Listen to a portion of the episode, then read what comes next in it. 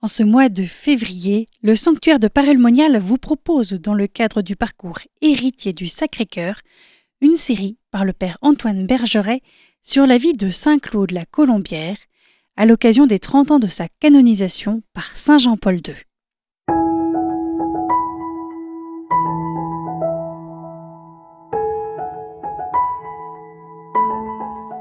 Bonjour chers frères et sœurs. Nous allons poursuivre nos entretiens sur Claude la Colombière. Je voudrais aborder aujourd'hui euh, ce qu'on a appelé la vision des trois cœurs, hein, au cours de laquelle donc euh, Claude va recevoir sa mission de la part de Jésus par l'entremise de Marguerite Marie.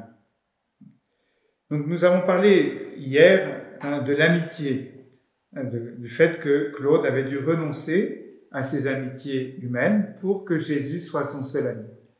Mais nous allons voir justement hein, que finalement le lieu où la mission de Saint Claude s'est explicitée le plus clairement, selon le document dont nous disposons, est ce qu'on désigne habituellement comme la vision des trois cœurs, hein, qui illustre un tableau placé au-dessus de la chasse de Saint Claude à la chapelle de la Colombière. Voici le récit comme ont fait les contemporaines de Marguerite Marie. Une fois que le Père Claude disait notre messe de communauté, le Seigneur les combla de grâce, et comme elle s'approcha pour le recevoir par la Sainte Communion, il lui montra son Sacré-Cœur comme une ardente fournaise, et deux autres cœurs qui s'y allaient abîmer, lui disant, c'est ainsi que mon pur amour unit ces trois cœurs pour toujours. Après, il lui fut entendre que cette union était toute pour la gloire de son sacré cœur, dont il voulait qu'elle lui découvrît les trésors, afin qu'il en fît connaître et en publia le prix et l'utilité. Et pour cela, il voulait qu'ils fussent comme frères et sœurs, également partager des biens spirituels. Lui présentant sa pauvreté et l'inégalité entre un si saint homme et une pauvre chétive pécheresse, il répondit, donc Jésus, les richesses infinies de mon cœur suppléeront et égaleront tout. Voilà, en fait, si vous avez, vous pouvez voir cette image du tableau, ce récit tout à fait explicité. Donc, dans le récit de cette vision, le Christ commence par établir les deux saints dans une amitié à trois. Il en précise la finalité pour la gloire de son sacré cœur. Oui, c'est assez frappant, c'est que dès son arrivée à Parémonial, le fidèle serviteur et parfait ami qui a renoncé à ses amitiés, à ses amitiés humaines, reçoit de Jésus une nouvelle amitié. Comme je le disais hier, hein, le Seigneur ne va pas nous priver de ce qui est important pour nous, mais il va lui-même nous le donner, et donc ce qui sera bien plus profitable, parce que correspondons davantage à ce dont nous avons besoin.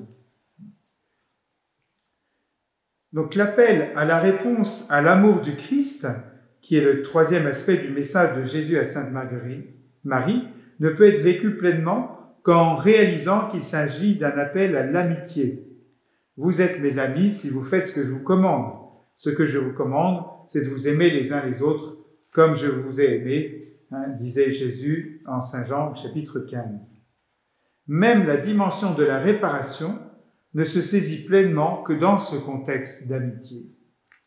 La mission de Claude est clairement définie par Jésus lui-même. Faire connaître et publier le prix et l'utilité des trésors de son Sacré-Cœur. Or, Claude a été providentiellement préparé à cette mission.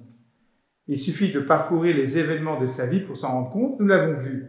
Hein, sa formation, notamment à Paris, dans le contexte de la querelle janséniste, va lui faire tout de suite saisir que ce que dit Jésus ici apparaît est une réponse au jansénisme.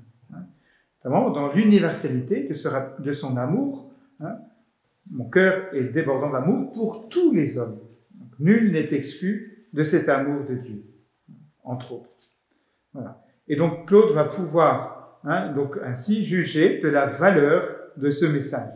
Pour ce qui concerne l'utilité dont parle Jésus, en fait, elle va passer par son expérience.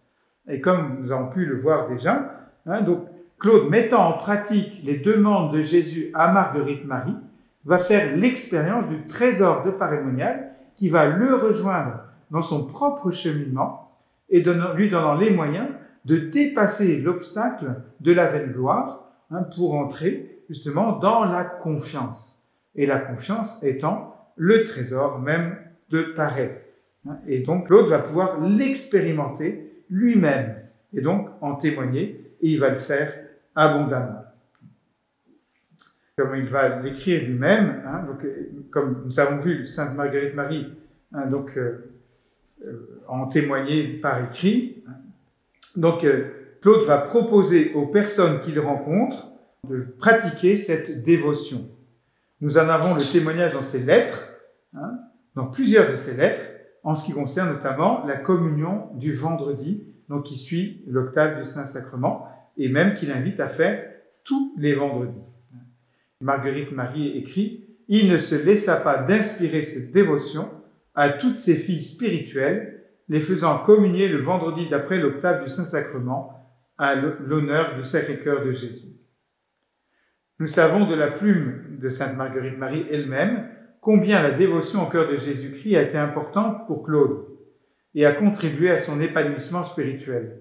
Dans ses lettres, il témoigne clairement de sa propre expérience spirituelle.